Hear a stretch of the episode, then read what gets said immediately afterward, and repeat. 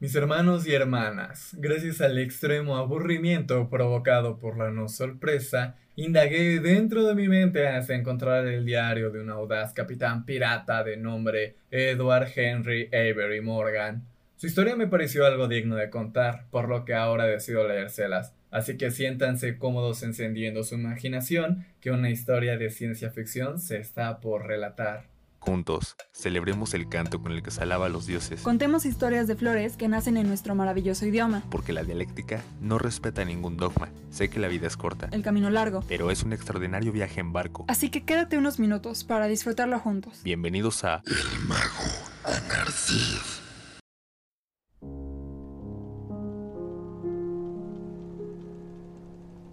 He perdido total noción del tiempo.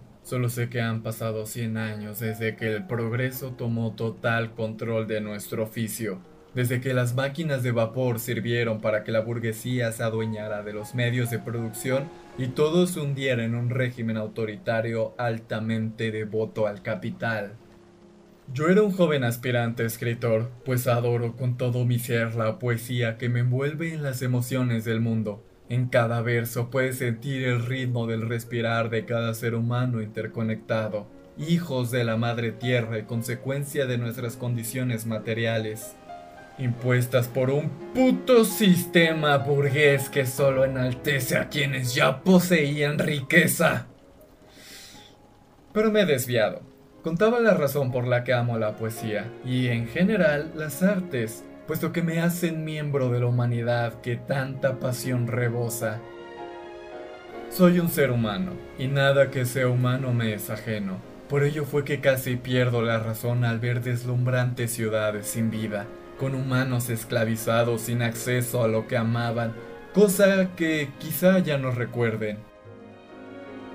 Oh, mis hermanas y hermanos, ¿recuerdan que los hace humanos? ¿Recuerdan todo lo que les apasionaba y les llenaba de vida? Porque yo sí. Era nuestra conexión milenaria con la naturaleza, nuestro contacto ferviente del día a día y la admiración y respeto que poseíamos ante la tierra que nos vio nacer. Pocas historias quedan ya de aquellos recuerdos donde la humanidad estaba en paz, siendo nómadas comerciantes, cazadores y exploradores, intercambiando alimento y conocimiento. Ahora nos invaden las pesadillas que yacen en el desarrollo de la agricultura y el sedentarismo. Legiones del mal que crearon la propiedad privada y las guerras. Ahora solo nos queda seguir construyendo e improvisando ciudades sobre las ruinas de la civilización anterior que perdió ante otra y es esta la que se encuentra improvisando sobre ella. Mientras cuenta historias de cómo era necesario asesinar a sus hermanos porque estos eran malos, impedían el funesto avance del progreso. Es a cada minuto que nos volvemos más expertos en ser asesinos, creando guerras por nada, como si un deporte se tratara. Me dan ganas de vomitar al escuchar una sola palabra de aquellas historias contadas por los vencedores, vendiendo el patriotismo como magníficamente bueno y gratificante. ¿Cómo no estarlo? Fuiste esclavizado por la civilización triunfante. Siéntete orgulloso. Simplemente no lo tolero. Razón por la cual incursioné en la piratería comenzando desde abajo y aprendiendo sobre el duro sistema vertical social que me han impuesto el resto de capitanes, sin preguntarse por qué hacen lo que hacen, por qué el mundo funciona como funciona y si puede alterarse. Quizá no haga falta mencionar que mi embarcación no funcionaba de dicha manera. No había tal cosa como un capitán, e incluso el barco estaba construido de una forma diferente al resto, dado que este sí tenía camarotes dignos de un buen pirata.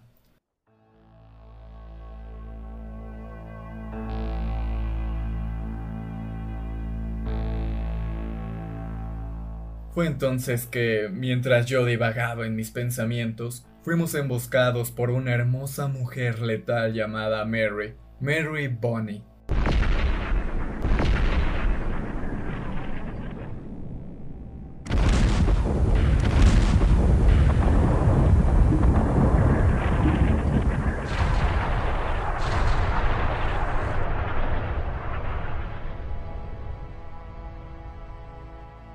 En ese momento nosotros solo estábamos flotando a la deriva en el mar, esperando alguna señal de lo que debíamos hacer. Y vaya señal que la vida me otorgó, la mujer de la que quedaría perdidamente enamorado hasta el principio de mi muerte. Entonces, el cocinero de a través, nombre de la tripulación a la que alguna vez pertenecí, entró bastante agitado, con su característico olor a grasa, a decirme que nos estaban atacando. Salí corriendo deslumbrado por la fuerte luz del sol y posteriormente desconcertado por el golpe de Mary puesto sobre mi rostro.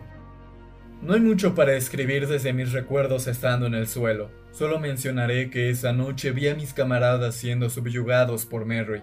Sé que no era el momento, pero mientras más lo observaba, con su bota sobre mi cabeza, sonriendo por su plan haber completado, las palabras llegaban a más a mi mente, hasta que un poema logré completar sin precedente.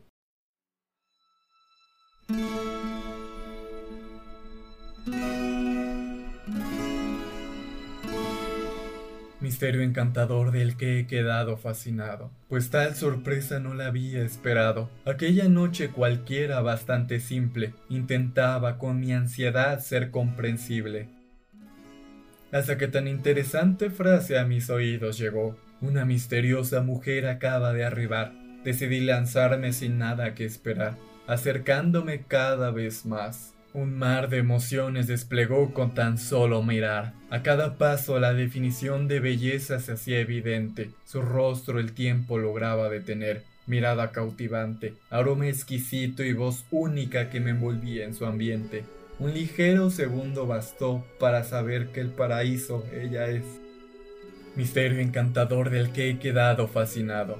Una hermosa modelo he presenciado. La mirada me será imposible apartar aunque eso es lo último que deseo. Jamás vi tan hermoso paisaje en este efímero viaje, y a pesar de que con el misterio quisiera acabar, mi mente no me lo permitirá, pues sé que mi lengua me traicionará. No me queda más que seguir, continuar y vivir, esperando la oportunidad algún día tan perfectos labios besar. Afortunado aquel valeroso ser que con su afilada lengua las palabras logre poseer ¿Será a través de un escrito que su atención logre obtener? Divina diosa de la belleza, anhelo conocerte, dejar de solo verte. Deseo escuchar cada maravillosa nota producida por tu voz, ver tu alma a través de tus ojos e ir más adentro. Pues acabar con el misterio es lo que planeo, el misterio encantador del que he quedado fascinado.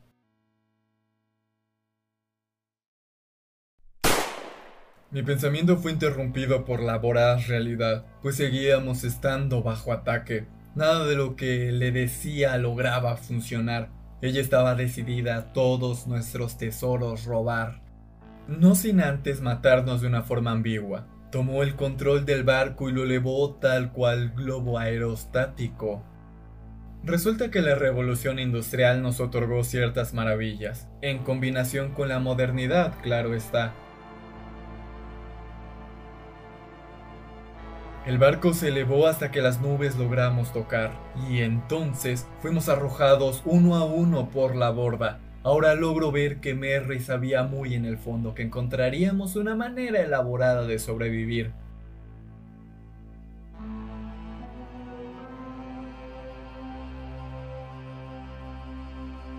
Quizá lo hizo para probar nuestras capacidades, o quizá fue verdaderamente ingenua para pensar que tal acto en serio acabaría con nuestras vidas. En cualquier caso, no dejaré de lado el hecho de que fuimos arrojados al vacío, cayendo en espiral interminablemente, enfrentándome al frío viento contaminado que no me dejaba respirar correctamente.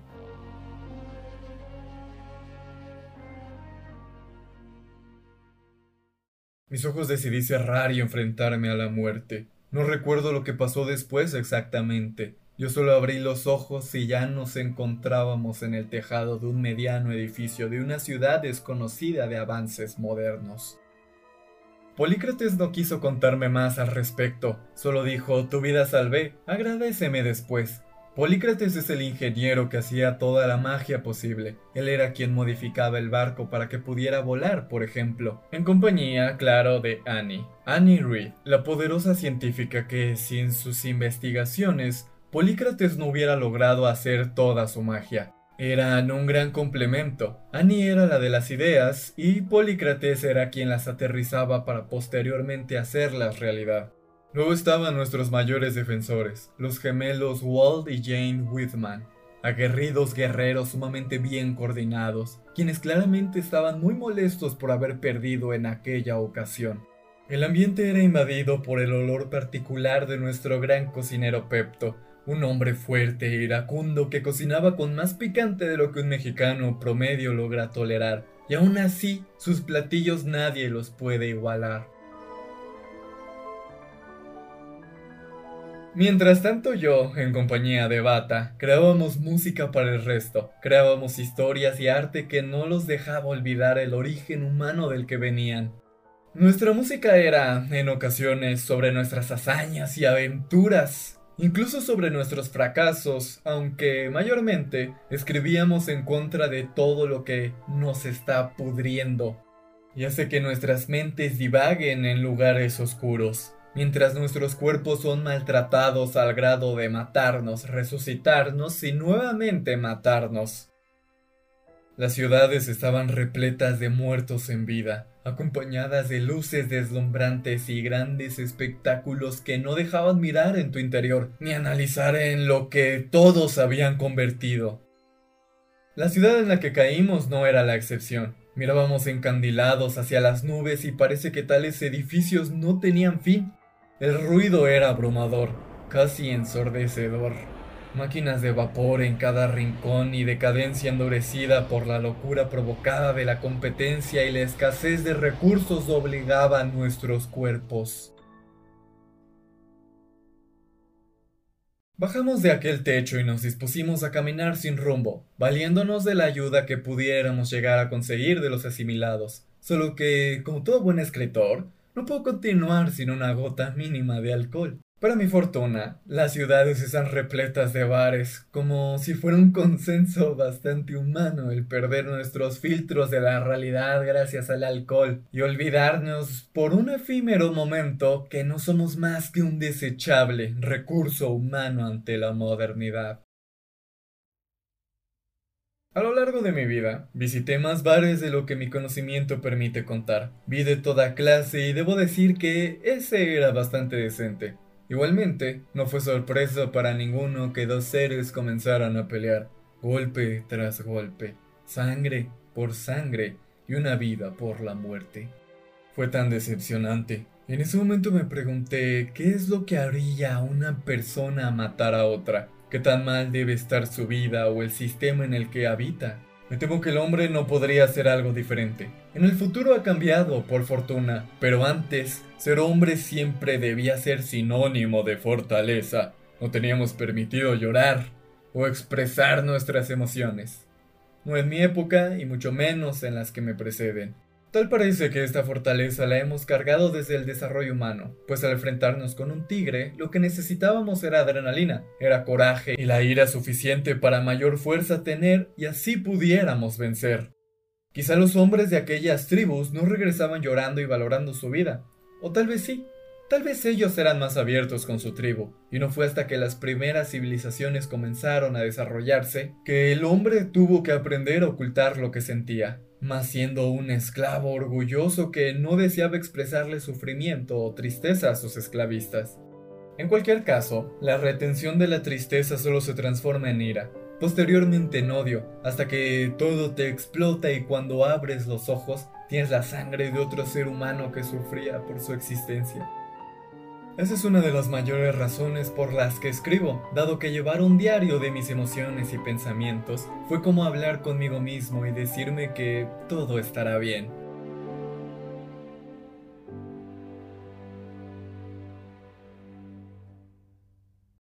Logré de mil y un maneras abrazar por completo mi tristeza y estar bien con ella. No recuerdo ni un solo día en el que no me haya resultado difícil expresar mis emociones. Pero aún contenía todo el mar de complejidad emocional en un diminuto baúl protegido por el desinterés y la falta de atención. Hasta que había momentos en los que la tristeza me vencía y al abrir ligeramente ese baúl, las emociones acumuladas se me desbordaban y entonces me ahogaba.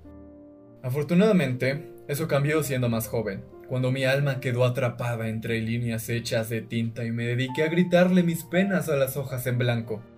Por ello es que me hice más sensible a lo largo del tiempo. Comprendía el detrás de cada palabra de otros escritores y su dolor se convertía en el mío, de modo tal que constantemente detesté cuando llegaba otro pirata a contarme con tanto fervor el cómo toda su tripulación logró sobrevivir al ataque de los corsarios. En todo momento lamenté la posición de los corsarios, lamentables almas capturadas por el constante discurso de honor y deber a la patria. Carne de cañón para los hombres blancos burgueses del poder que nunca presenciaron los horrores de la guerra, el sentir del último aliento de otro ser humano en el rostro antes del frío beso de la muerte.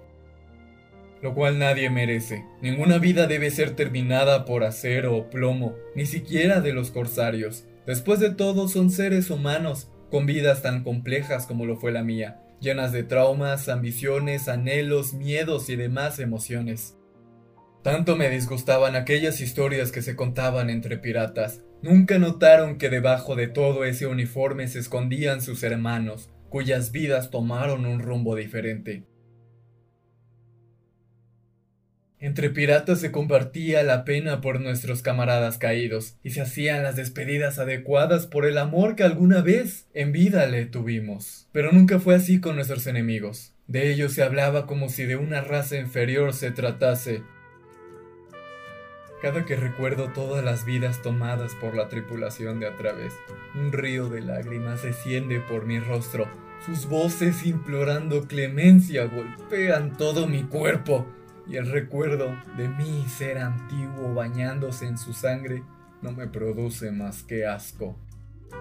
Claro que al final tuvimos nuestro merecido, puesto que después de haber presenciado esa muerte, seguimos a Annie hasta el motel de uno de sus amigos, quien nos dio refugio el hotel para nada estaba en decadencia, al contrario, parecía que en aquel momento estaba en la cúspide de su fama. De cualquier forma, no albergaba a las personas más importantes, solo era un lindo hotel para dormir y comer. Lamentablemente, no tuvimos el placer de degustar la comida. Poco nos duró el agrado reconfortante de que al fin las cosas marchaban hacia un buen rumbo. En cuanto nos quitamos nuestras botas para posar nuestros cuerpos cansados en tan suaves camas, un grupo de corsarios entró por la fuerza a la habitación. Por suerte para nosotros, solo estábamos algunos miembros, entre ellos Jane y Pepto. Me parece que aquella noche los demás lograron prevenir su aparecimiento y lograron ocultarse muy bien, por lo cual sentí alivio, pues la esperanza de que habría un rescate me permitió seguir con vida los días posteriores. Al cansarse de buscar, los corsarios optaron por solo llevarnos a nosotros tres ante el gran líder, Albert Benjamin, quien exigía nuestra presencia con tanta desesperación. Recuerdo haber sido golpeado y encadenado. Recuerdo haber cerrado los ojos un solo segundo y aparecer en el último piso de la torre más alta que se encontraba en medio de la ciudad. Recuerdo haber abierto los ojos y aparecer frente a Albert, con su característica ceja doblegada hacia arriba, su ojo penetrante al alma y su particular olor a ron. Honestamente, recuerdo haber tenido una conversación agradable con él, puesto que no era igual al resto de gobernadores. Él, de hecho, era rechazado por el gran consenso de asquerosos líderes por sus ideas en contra de la burguesía y las instituciones corruptas que tan solo sirven como fachada para enriquecer a los burgueses sin que el pueblo se dé cuenta. Albert me sentó cómodamente en un sillón que estaba en esa oficina. Él se sirvió un trago de ron y ordenó que llevaran a Jane y a Pepto a la prisión que todos conocían como el Gran Lamento.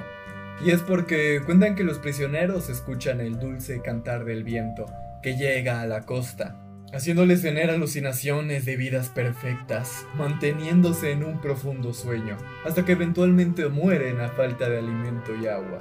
Posteriormente, sus cadáveres desaparecen, como si se evaporaran y es el viento quien se encarga de regresarlos a su lugar de origen, la Tierra. Si soy honesto, me entusiasmaba ir, quizás sí tendría una experiencia diferente por la cual escribir y vaya que la tuve. Pero hasta entonces, Albert comenzó a contarme la historia de su vida por alguna razón, la cual recuerdo perfectamente y dudo mucho que logre olvidar tan fácilmente. Dijo que la historia de sus padres era algo difusa. No recuerda mucho de niño porque viajaban todo el tiempo. Solo recuerda, por fortuna, la belleza de cada paisaje que asomaba el mundo ante sus ojos maravillados.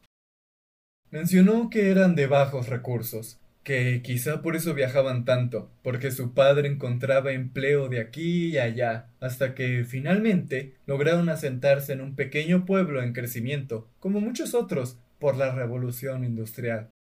En él, su padre consiguió empleo como maquinista ferroviario, y él fue su ayudante, y así fue su vida, demostrando su fortaleza y su valía. Así hasta que, a sus 22 años, una trágica noche limpiando el tren como es costumbre, estaba acostado debajo de él, cuando sintió frías gotas cayendo sobre su rostro. Las tomó entre sus dedos, las acercó hacia la luz y entonces notó que el tren sangraba. Su piel se tornó blanca, apenas lograba ver, a pesar de su visión encandilada por la linterna, logró observar la cabeza cercenada de una mujer arriba de él. Atorada entre las partes del tren, bien sujetada por su fuerte cabello, pero pronto notó que aquella cabeza no era de cualquier mujer, era de la mujer que le otorgó la vida, quien lo vio nacer, quien le dijo que lo amaría incluso más allá del día de su muerte, quien le enseñó a beber, a comer, a caminar, a soñar, a hablar, a pensar, quien le enseñó a admirar la belleza del mundo. Ante sus ojos llorosos, yacía muerta. Fue entonces que perdió por completo ese brillo que todo lo maravillaba. El mundo se volvió tan oscuro y frío, pues nunca más hasta el día que fue asesinado mi querido amigo Albert volvió a tener un abrazo de su madre.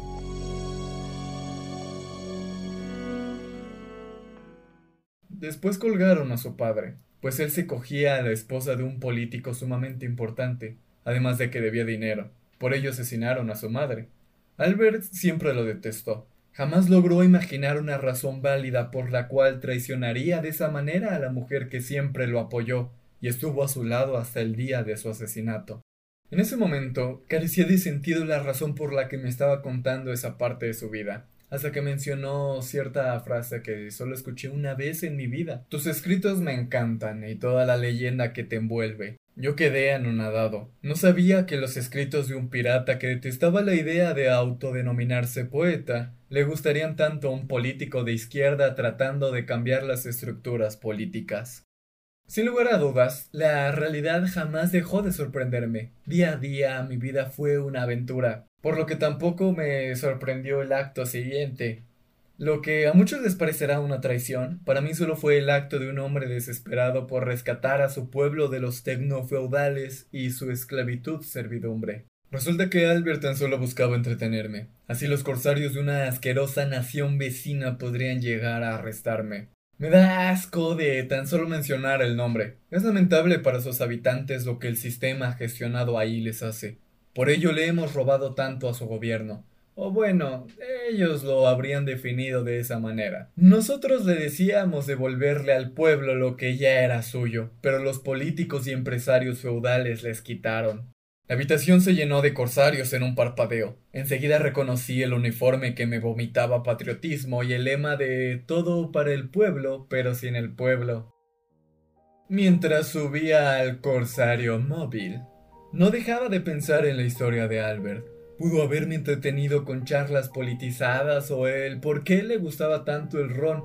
Quizá deseaba que no lo juzgara. Después de todo, como él dijo, soy su escritor favorito. Ciertamente no podría juzgarlo, puesto que sé la amargura de la vida, la cual es tan solo el fruto de la mala suerte que otros infundieron en ti, así como tú mismo sobre ti. Albert es tan solo una persona más a la que le falte amor, un abrazo acompañado de la frase creyente todo estará bien. No es tu culpa. Sentimientos recíprocos, situaciones difíciles de alcanzar, las cuales decidimos ignorar. La vida y su lado amargo, con el que he tenido mucho contacto. Oh madre, de ti florecen amapolas. Muéstrame el camino de vuelta cuando mis pasiones estén disueltas. Sé que el camino es largo, un extraordinario viaje en barco, impulsado por mis componentes, cruza infinitos rojos puentes, los cuales conectan con otras mentes, incluso si son de difuntos. No deseo ser otro desahuciado eterno, portando un gran agujero sin el cuerno de la bestia interior con instintos abruptos. Solo queda disfrutar de este maravilloso viaje juntos. La asquerosa ciudad debíamos atravesar para a la prisión llegar. El ruido del motor al avanzar casi no me dejaba pensar. Por lo menos sí observar un tenue recorrido que evidenciaba la decadencia jamás ejecutada, solo evolucionada. Primero las zonas comerciales, infestadas de pastelerías, panaderías y demás locales de comida que desechaban sus alimentos frente a los niños que afuera del otro lado de la ventana, sufrían la agonizante muerte del hambre. Por supuesto, lo hacían sin mirar afuera, sin ver directo a los ojos de los niños que entre lágrimas solo pedían una pieza de pan para repartirse. Esto ocurría con demás locales de todo tipo, con tiendas de ropa exclusivas para los adinerados feudales y sus amigos que por ahí pasaban, quienes preferían quemar las prendas que no se vendían al final de cada temporada, antes de bajarles el precio para la clase media o simplemente regalarlas al pueblo que moría de hipotermia en cada invierno. Ni siquiera dejaban esa enorme fogata al dominio público, pues seguían siendo dueños de la ropa hecha por el mismo pueblo que muere en cada invierno, aún quemada.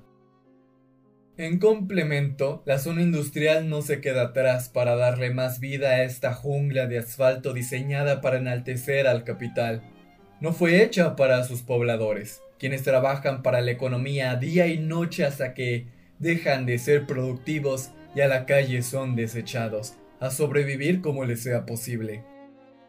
La industria aportaba no solo la contaminación, sino el recuerdo de que la vida nunca dejó de ser una obra de teatro, en la que todos desempeñamos un papel, porque esa vida repleta de opciones quedó tan atrás alejada de nosotros por todo ese humo negro que invadía el cielo y formaba los futuros amaneceres.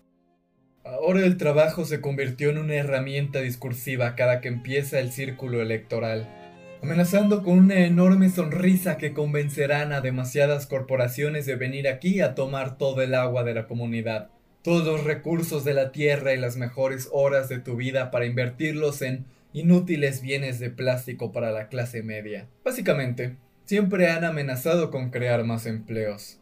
Y justo al final de todo están las casas de los siervos vilmente esposados a la servidumbre de los tecnofeudales, a quienes se les tuvo que construir un enorme parque que forma la cuarta parte de la ciudad, porque se dieron cuenta de que el ánimo de los trabajadores iba en decadencia, casi al grado de suicidarse. El parque, entonces, tuvo la función de reconectar al trabajador con la naturaleza, para que sintiera que no ha perdido el rumbo de su propia humanidad. Sobre todo para que no enloqueciera en la rutina de siempre ver el interior de enormes monstruos. Bastardos ideales que traicionan a los hombres, alimentados de falacias para verlos como inferiores, negación llena de estereotipos abrumadores. ¿Escuchas sirenas por tu ventana mientras duermes con caca pucha blanca? No hay preocupación, si escuchas golpes, seguro es un ladrón, uniformado de un negro eternamente inherente. Salgamos del mundo con sueños rotos y carencias, donde la esclavitud es disfrazada como empleo y la jerarquía como la nueva era del boxeo. ¿Qué se siente comprar el sudor de su frente? En cada joyería hay sangre transparente y siempre es de un hermano muerto diferente. Tengo el sueño de que seamos vistos como iguales, almas perdidas envueltas en juegos de poder, independientes, sin ser un recurso humano despreciado, saqueado y pisoteado. Finalmente, llegamos a la presión sin ser emboscados por mi equipo, lo que ya para ese punto había dejado de importarme, pues realmente deseaba hundirme tanto en mi propia mente hasta perder por completo la razón que me ata a esta realidad tan frágil, y comenzar a construir mis propios conceptos que la redefinan. Mentira con la cual no podía engañarme más a mí mismo, solo que no veía más opciones para aliviar mi corazón roto, expuesto ante un mundo igual de roto. La prisión estaba cerca de la costa, por lo que desde mi celda me arrullaba el caótico sonido en paz del mar, el cual no me permitía dormir. Deseaba poseer el poder de llorar, de gritar, de escapar, pero nada de mí salía. Atorado entre muros, siento a la muerte en mi oído susurrar. ¿Qué tan extraordinaria fue tu vida, Ed? Apresionado ahora en forma física, pero desde siempre en forma sistemática. No anhelo dormir, en realidad soy incapaz, puesto que al cerrar mis ojos indago dentro de mi mente, viajo a través de muros proyectando sombras, las cuales cuentan fantásticas historias. He logrado, después de tanto admirar, lograr sincronizarme en armonía, comprendiendo que las sombras son tan solo el reflejo del mundo que percibo. Soy y somos todos.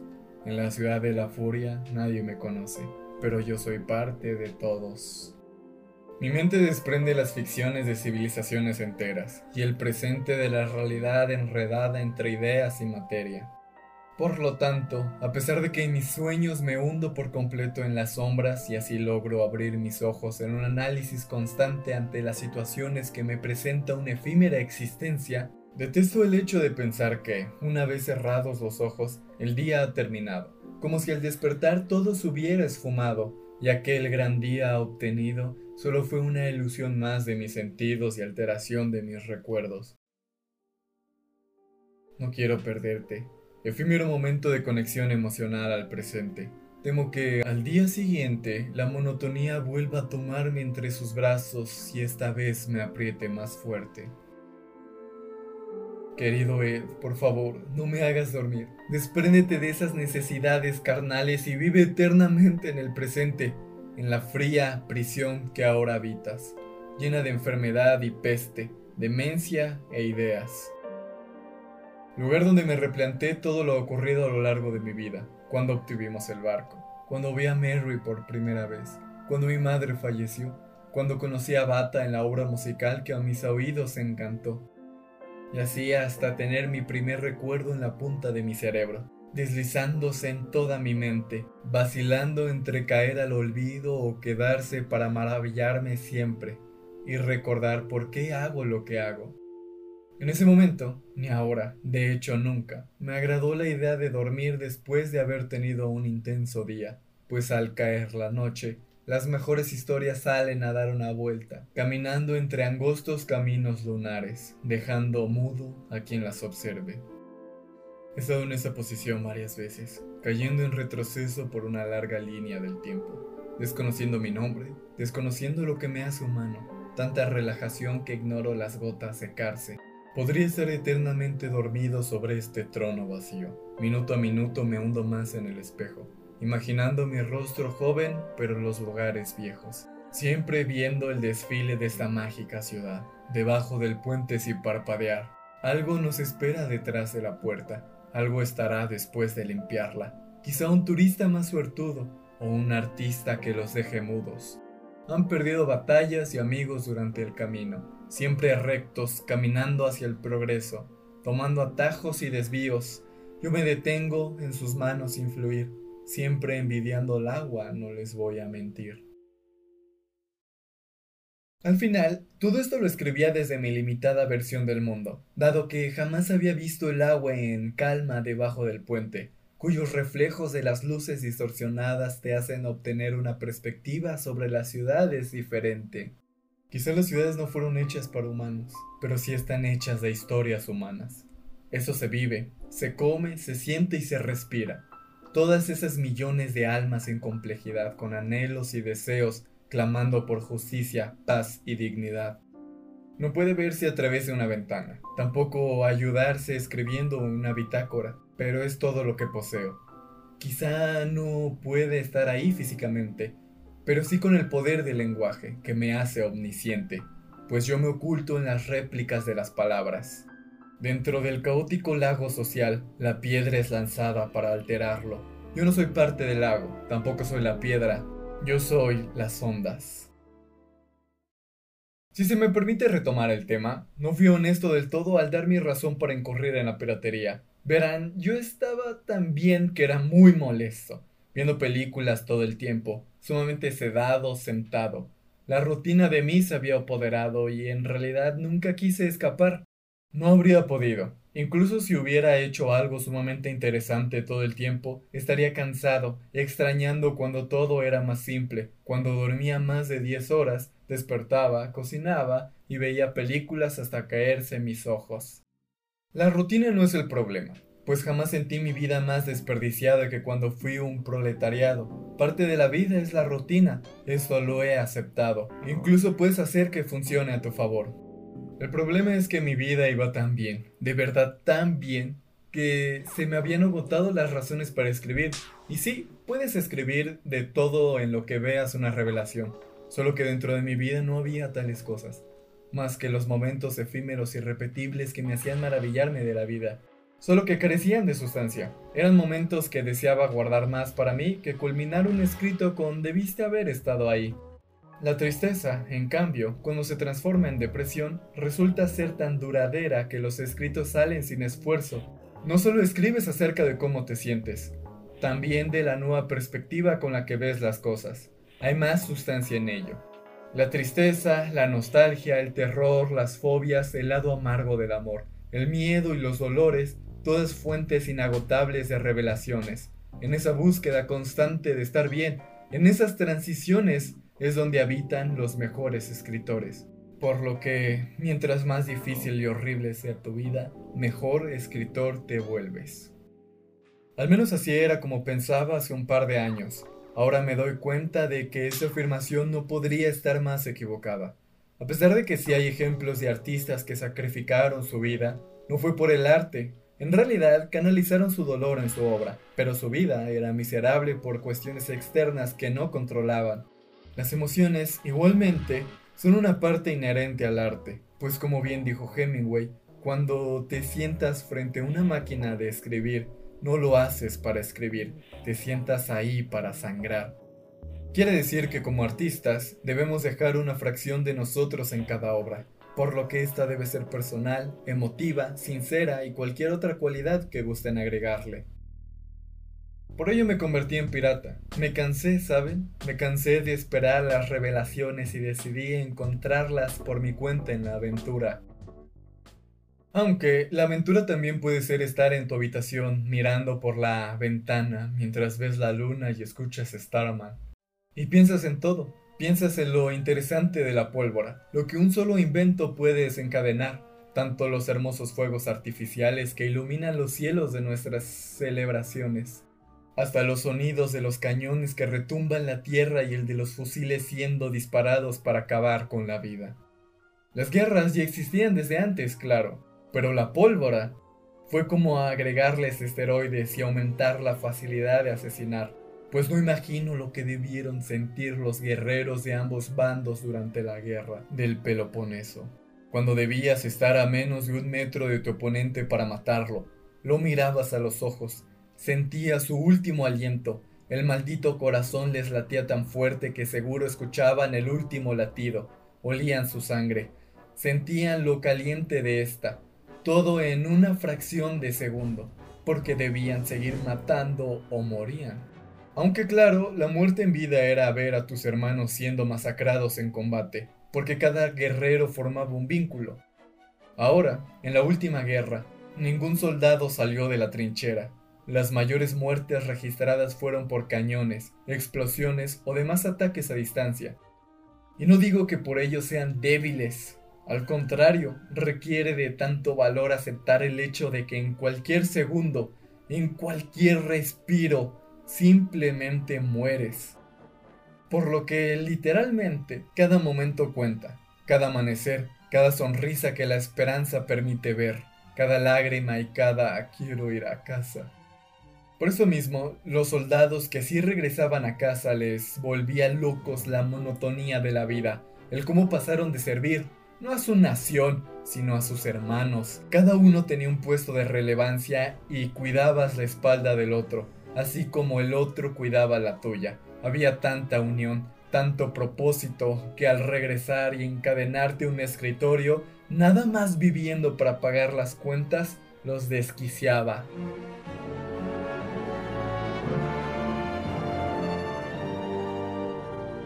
En cambio, la historia nos presenta a los guerreros romanos como héroes patrióticos de conquista, aquellos seres que darían todo por su nación, pero jamás vemos el infierno psicológico que debieron haber pasado, pues matar nunca es fácil, no importa la forma en que lo hagas. No importa qué tanto adoctrinamiento psicológico te proporcione tu nación, nada, jamás, te preparará para el verdadero infierno en la tierra que es la guerra.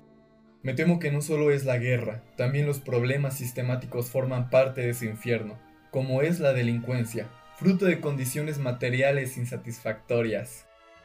El chofer que me llevó a prisión me contó sobre que un año atrás habían asesinado a su hermano, solo por resistirse a darles el anillo que recientemente compró para casarse.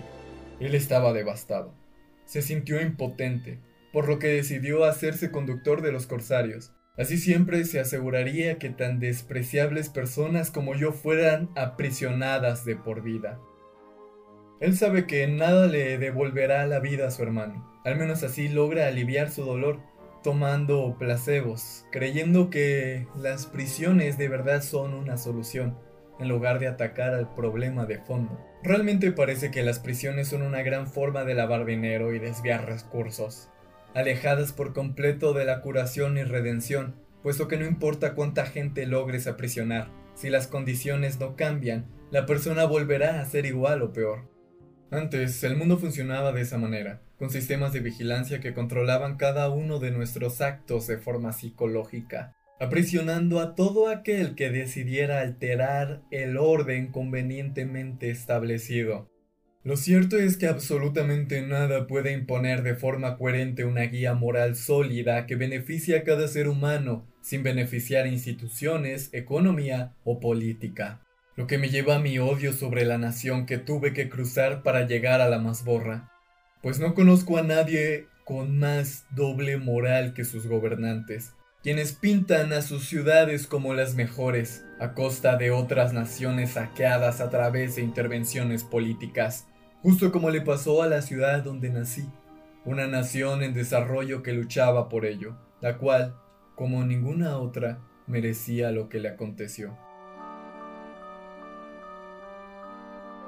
Yo tan solo tenía 12 años. No recuerdo con exactitud el año, pero sí recuerdo que fue el 27 de junio, cuando nuestro presidente Jacobo Arbenz fue derrocado por un golpe de Estado impulsado por la Unit Fruit Company y el gobierno de Eisenhower tras intentar una moderada reforma agraria en nuestro país.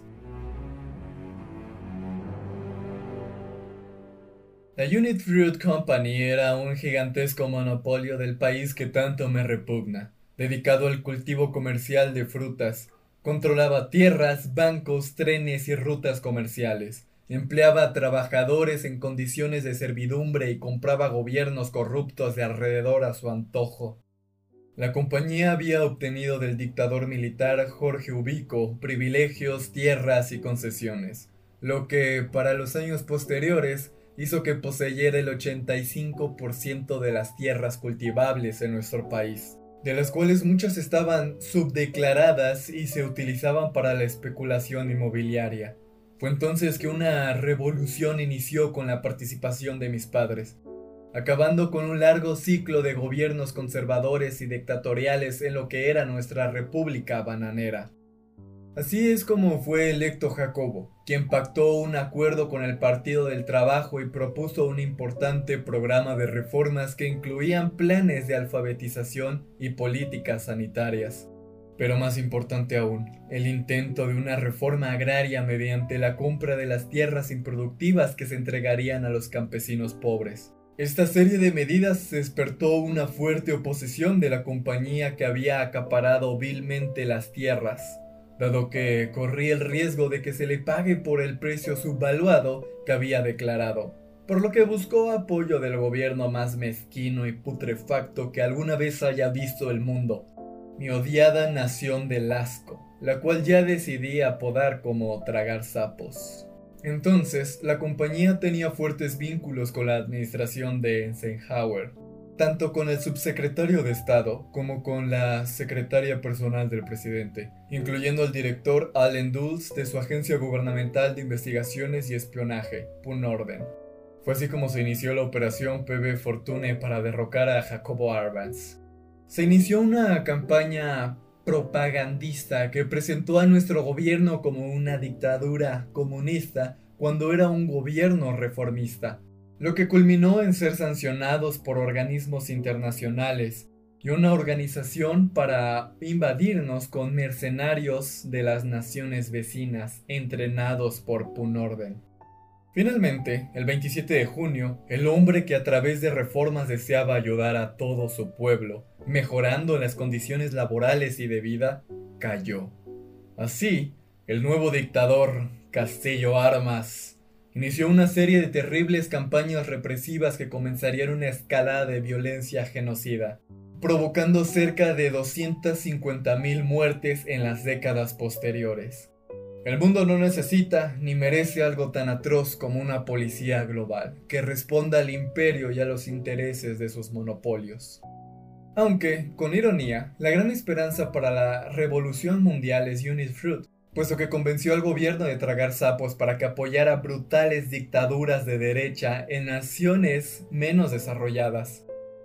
Si Unit Fruit actuara con lógica, apoyaría un progreso creciente hasta alcanzar las libertades burguesas, el imperio de la ley, la libertad de expresión y la existencia de sindicatos. Sin embargo, por suerte para el comunismo mundial, son demasiado imbéciles para darse cuenta reprimen con fuerza los movimientos reformistas y así la gente no tiene más remedio que volverse comunista, tal como lo había predicho Karl Marx.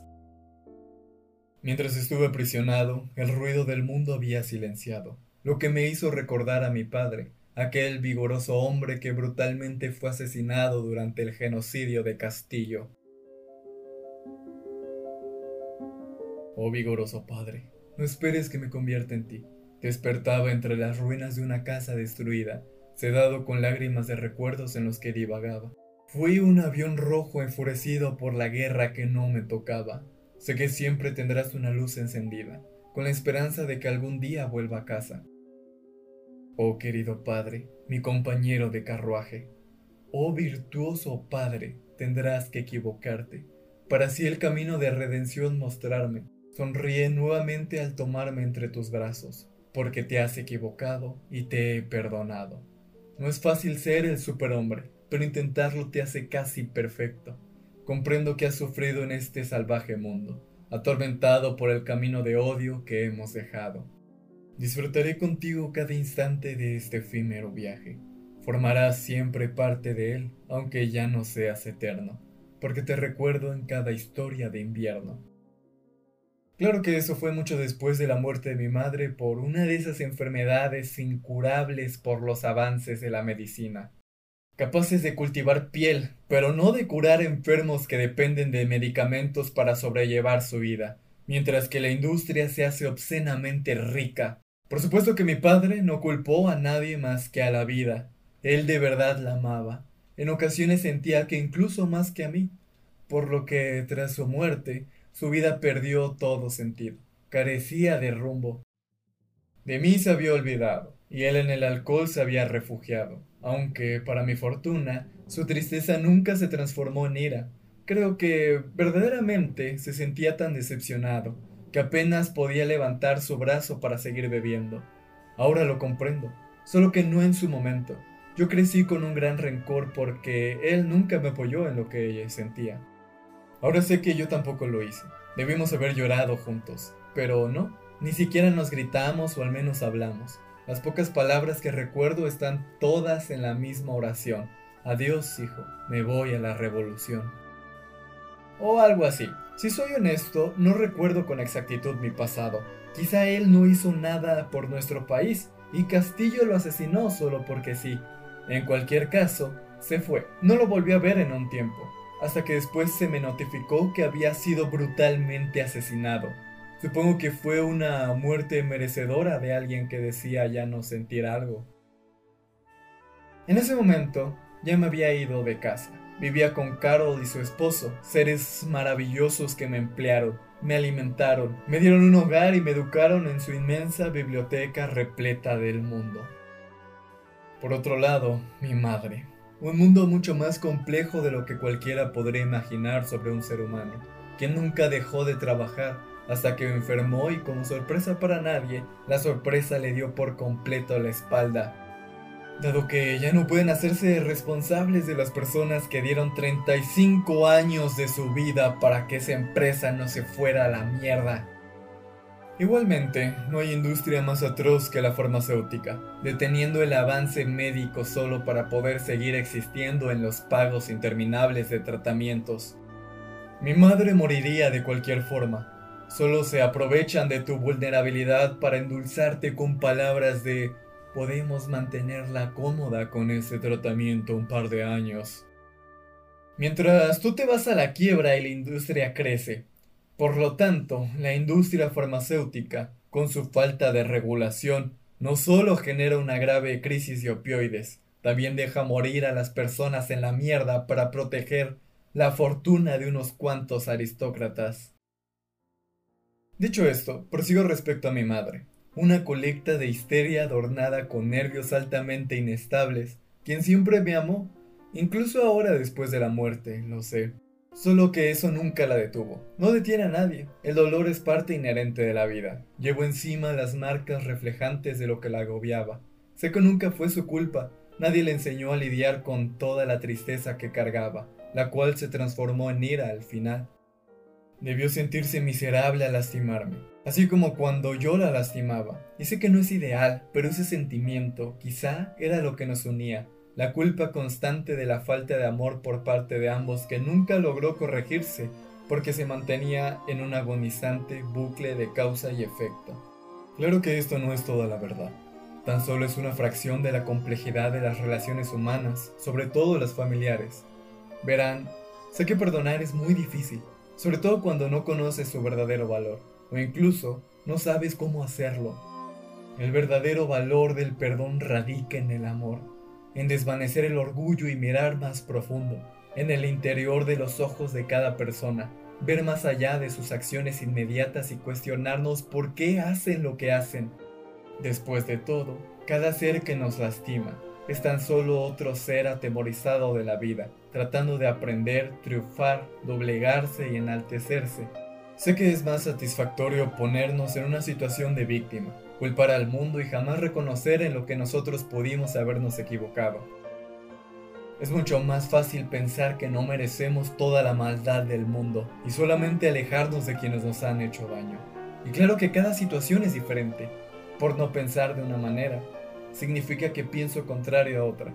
Es solo que el odio solo te hará descender en una horrible espiral de decadencia, mientras la persona a la que odias duerme tranquilamente sin al menos conocerte. El perdón, entonces, se vuelve individual, para así tener una armonía colectiva, puesto que al perdonar sin que alguien te lo pida, te ayuda a liberarte de las ataduras emocionales que tan solo te entierran en la venganza incluso en la peor situación. Desearle la muerte no hará que los acontecimientos del pasado se desvanezcan, aun si en verdad muere.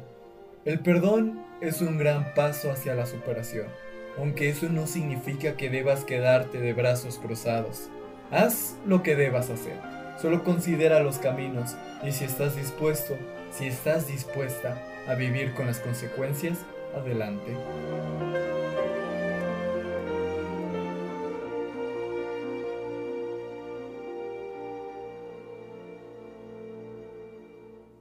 Con la fortuna a mi favor, los actos de mi madre hacia mí, a pesar de que solo uno fue lo suficientemente grave como para separarnos, no se interpusieron en demasiadas ocasiones que genuinamente la pasamos bien. Tengo más recuerdos llenos de amor que de odio, aunque de entre tantos destaca uno que es mi favorito, y casualmente resulta ser el primero. Posiblemente mi mente lo haya creado, puesto que tan solo tenía casi dos años de edad. Estábamos viendo una película en el cine, disfrutando de este maravilloso invento de los hermanos Lumière, en combinación de una nueva tecnología que hacía salir los objetos de la pantalla, te hacía sentir que no solo veías la historia, la vivías. Entonces, yo sentado en sus piernas, recuerdo que mencionó mi nombre y tan solo dijo, Mira, Ed, mira, mira. Palabras simples que albergaban tanto asombro. Ella estiró mi pequeña mano para tocar el tren que acababa de llegar, mientras me sonreía. Y eso es todo, un simple recuerdo cargado de tanto amor y nostalgia. Me gustaba recordarlo cada vez que mi madre me hacía enfurecer. Incluso cuando casi me mata con aquella puerta, siempre me hacía pensar que esa mujer era más que sus actos histéricos. Abrázame con fuerza que soy frágil, tan solo un pequeño dependiente más. Aquí afuera nada es tan fácil. Tómame nuevamente entre tus brazos, mientras me acurruco en tus labios, luz cálida que ilumina mis terrores. Estuviste para curarme cuando caí, y cuando tu voz sanó mi corazón roto, aprendí a crecer junto contigo. Al recorrer nuestras fotos nunca lo olvido. Adiós hermoso cielo despejado. Hoy se cubre por bombas de tormento. Me rompe escuchar tu voz quebradiza, ver tu mal estado al darnos la mala noticia. ¿Qué debo sentir al dejarte ir? Aquel sueño que nunca dejé fluir, aquel amor que dejó un gran hueco. Soy un llano completamente seco. Nada espera a almas sin rostro cansadas, cuyas máscaras están siendo atacadas. Solo queda aceptar que nada llenarán infinitas sensaciones aplastadas. Aceptar tus palabras de buena suerte y la noble verdad de la muerte. Olvidaré que tu promesa acabas de romper. Mis lágrimas recorren tu piel. Aún te necesito. ¿Acaso no lo ves? Observo tus ojos sin vida de forma cruel. Quiero escucharte, decirte amo por última vez. Dos almas iguales en afinidad. Veo a través de tus ojos nuestro sincronizado baile al ritmo del mar. No dejaré de amarte ni en la adversidad. Fue entonces que algo extraordinario ocurrió. Mientras la luz de la luna iluminaba mi rostro para hundirme de a poco en sus alucinaciones, una explosión me deslumbró. Mi equipo ha llegado a rescatarme solo que fue muy tarde para Jenny Pepto, quien sucumbió a la demencia escondida entre las paredes de la prisión y comenzó a comerse a Jane, hasta evacuar toda su sangre y entonces decidió caer con gran impacto al caótico mar en paz. Walt, su hermano, había visto muchas atrocidades a lo largo de su vida, pero nada como ver el esqueleto de su hermana incompleto, con pedazos de carne aún atorados entre los huesos órganos regados por toda la celda y una horrible peste de putrefacción, como si llevara semanas de haber empezado a hacer la cena. Walt no reaccionó de la forma que cualquiera hubiera esperado. Después de todo, Pepto ya se había quitado la vida. ¿Qué más le quedaba a Walt? Más que tragarse todo ese dolor e intentar superarlo, mientras se cuestionaba cómo pudo haber pasado. ¿Cómo fue que un maldito cocinero obeso logró derrotar a Jane, una de las guerreras más hábiles que yo, Ed, haya conocido? Sea cual sea el caso, queda además decir que Walt nunca fue el mismo. Es incluso un cliché escribirlo, o lo que es peor, toma de idiotas a los lectores, pues todos sabemos que la muerte de un ser amado te cambia en tantos sentidos, más si era tu compañera de vida. Así es como pierdes el rumbo. Te replanteas un propósito y te das cuenta de que nunca lo tuviste. Aunque no todo es tan lúgubre y nihilista como podría parecer en un inicio. Superar la muerte es un proceso extremadamente complejo, pero eso no evita que sea superable. Claro que nunca olvidas a esa persona, solo avanzas, porque lo único de la vida es que simplemente sigue, y el error está en pensar que tu vida puede ser igual a cuando estaba esa persona.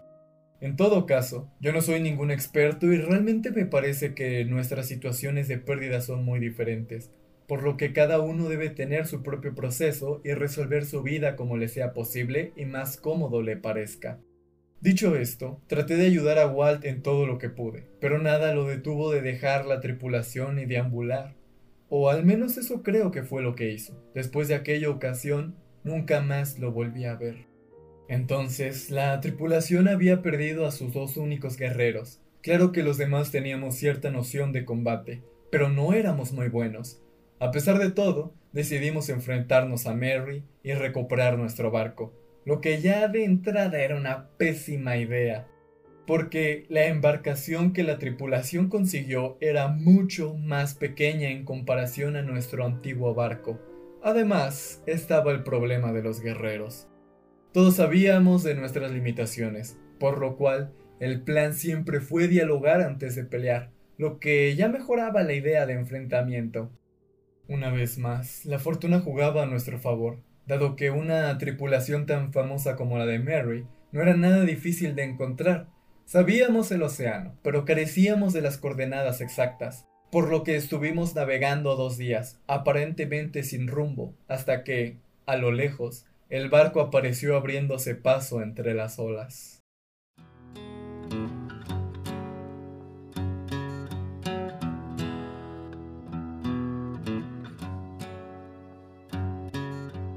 Bello atardecer el universo no me pudo ofrecer.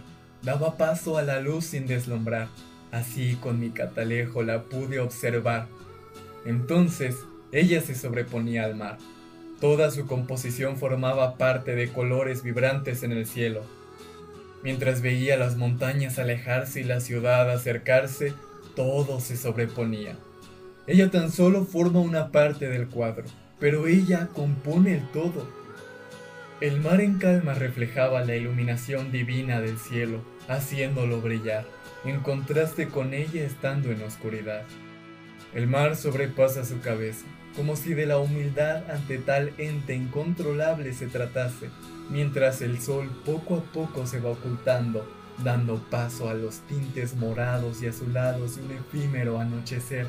Su ropa puesta estaba en combinación con dicho anochecer, porque ella no solo compone el todo, lo es, con diminutas gotas escurriendo de su cabello y cuerpo, haciendo todo un recorrido con el que algunos solo sueñan, las gotas se deslizaban en su piel y el sol cada vez dejaba ver menos su luz, aunque la luz de la luna reemplazaba su lugar y así fue como todo se tornó blanco y negro.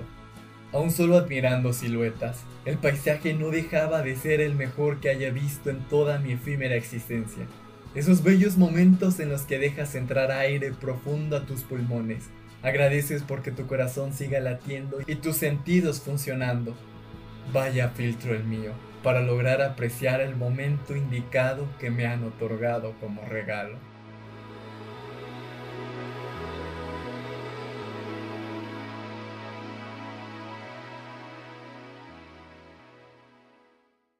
En efecto, nos dejaron abordar su barco. Supongo que les habíamos dado lástima. Igualmente, sus armas nos apuntaban, toda la tripulación siempre pendiente a nuestros movimientos.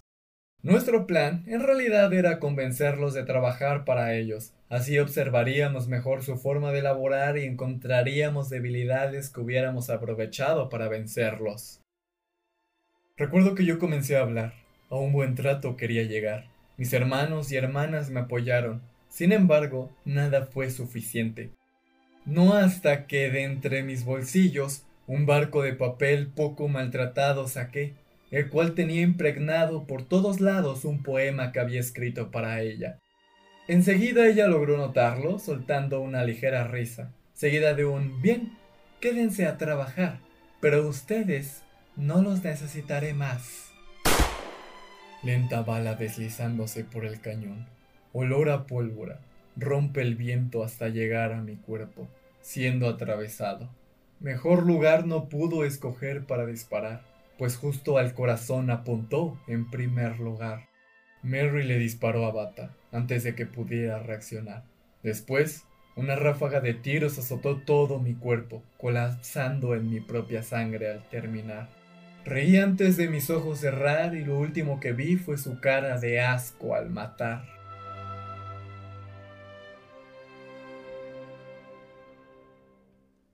En fin, aquel momento soñé contigo, Mary.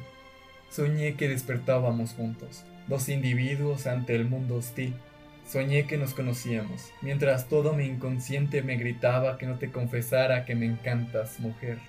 Soñé que tenía un plan elaborado para acercarme y saber más de todo tu ser, pero fracasó, y así con cada intento, cayó en una infinita espiral de error, aunque ni una sola vez me arrepentí de haberlo intentado, aún estando lesionado. La psicología no está de mi lado, solo la emoción y la poesía, lo que al final tiene nulo control sobre la mente negada ante la pasión de la humanidad. Respondemos a impulsos biológicos, los cuales al parecer debo estimular con ciertas técnicas y eso no podría parecerme más estúpido. Me niego a aprender sobre manipulación solo para obtener lo que quiero, como si el ser humano fuera un objeto. Tal vez sí, dentro del deseo, que no es un objeto. Pero más allá del racionamiento, yo sigo prefiriendo conquistar a través del arte y la belleza del lenguaje. A pesar de que casi nunca funciona, es quien soy. Pensando en retrospectiva, es innegable que jamás he tenido una buena experiencia escribiendo para otra persona, dado que nunca dio el resultado que yo esperaba.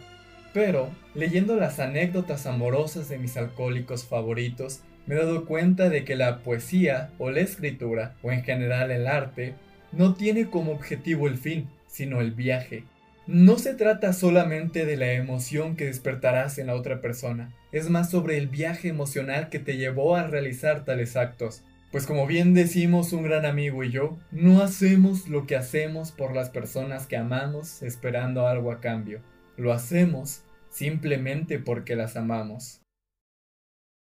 Igualmente, no es sorpresa que nos enamoramos de lo que nos mata y matamos a quien nos ama lo que lleva a preguntarme ¿cuándo hay que parar? Mi respuesta es que nunca. Tal parece que ni la ciencia, ni la psicología o la filosofía han encontrado un propósito certero para la existencia del amor, aunque eso no debería detenernos. Para seguir encontrando belleza en las almas en afinidad y abrazar la tristeza que nos deja un amor incompleto o su partida. El amor nos lleva más allá de nosotros mismos, escapa de todo acto de bien o mal y de razonamiento. Por ello es que entre amar y no amar, yo siempre preferiré amar. Ciertamente, no logré morir, al menos no en un sentido espiritual, lo que me resulta extraño, dado que yo siempre pensé que la psique necesitaba del cuerpo para existir. Después de todo, la conciencia radica en las conexiones neuronales y demás fracciones del cerebro.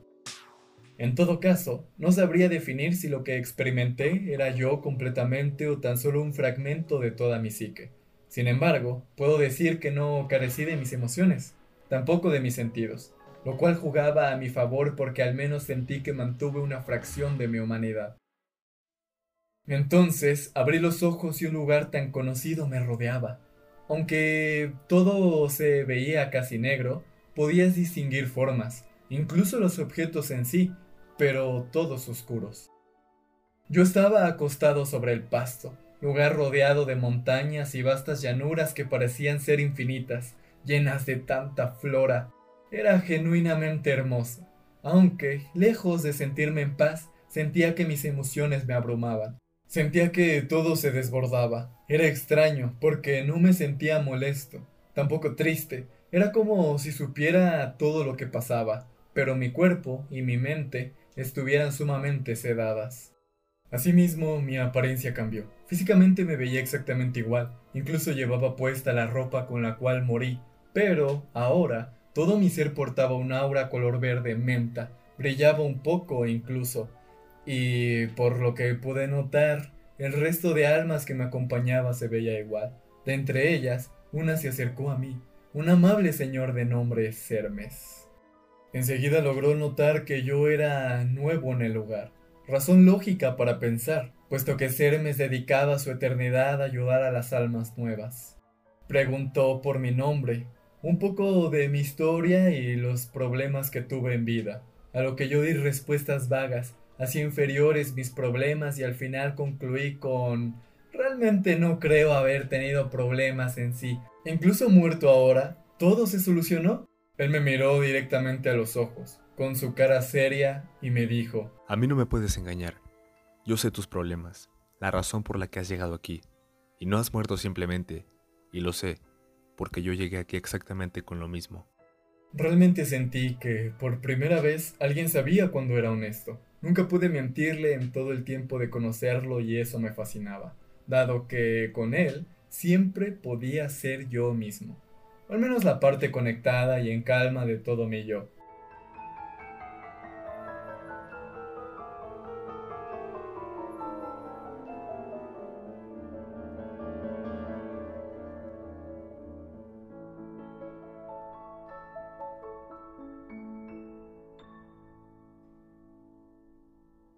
No obstante, fue un arduo proceso emocional para obtener esa conexión.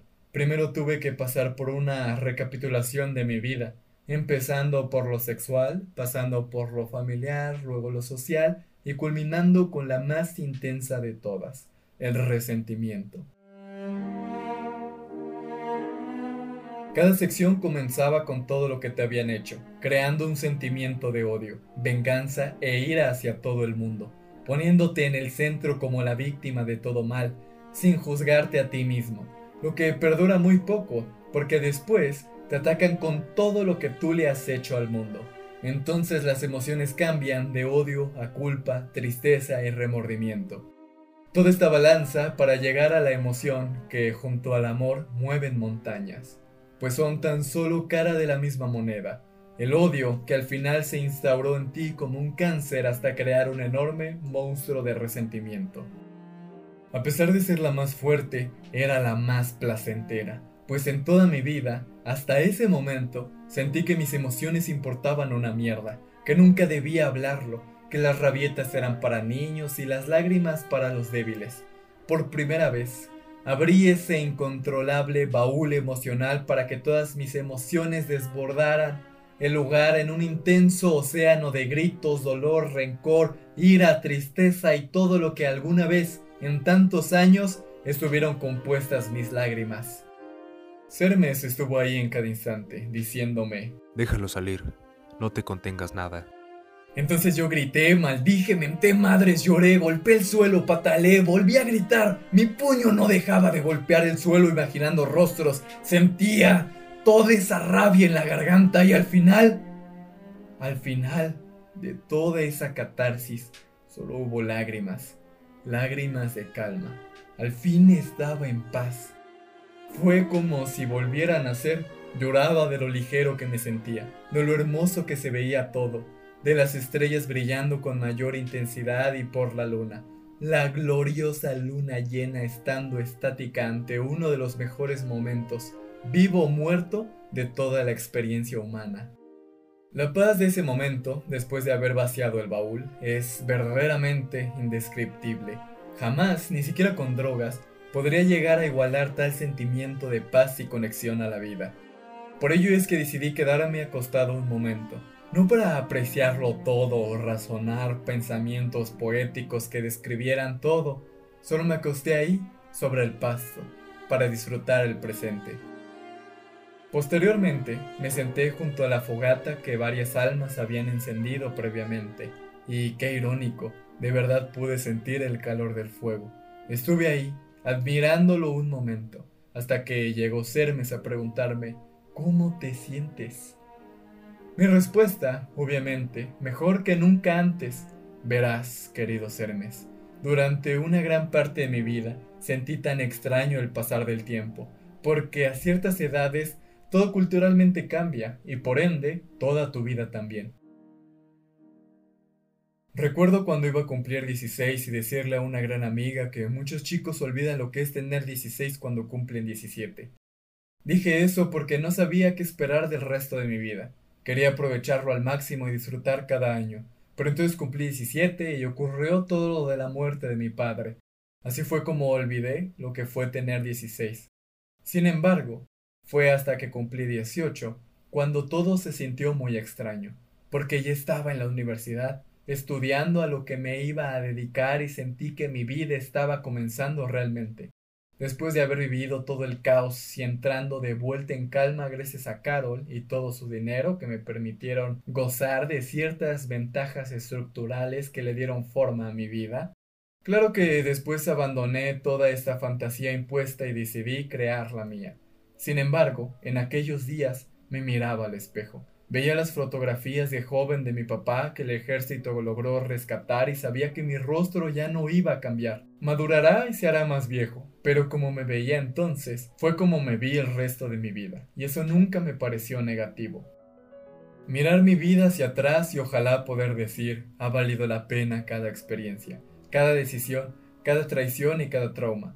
Cerves me preguntó si entonces había valido la pena a lo que yo en su momento no pude responder con un concreto sí o no, pero ahora que soy mucho más viejo, puedo decir que después de los 50 te queda mucho por vivir, pero no tanto como lo que ya has vivido.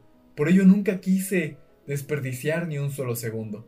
Por ello solo me preocupaba lo que en verdad importaba y lo demás lo dejaba ser. Porque un día simplemente dejó de importar o no va a importar. Como se ve mi rostro ahora, algún día será solo una fotografía vieja que se le muestre a generaciones futuras para aprender de historia. Y es tan raro que la muerte, la verdadera muerte, me tranquilice bastante, porque saber que un día todo acabará para mí es lo que hace que disfrute cada pequeño detalle de la vida, porque en este momento no somos fotografías viejas, en este momento somos reales, al igual que lo que vivimos.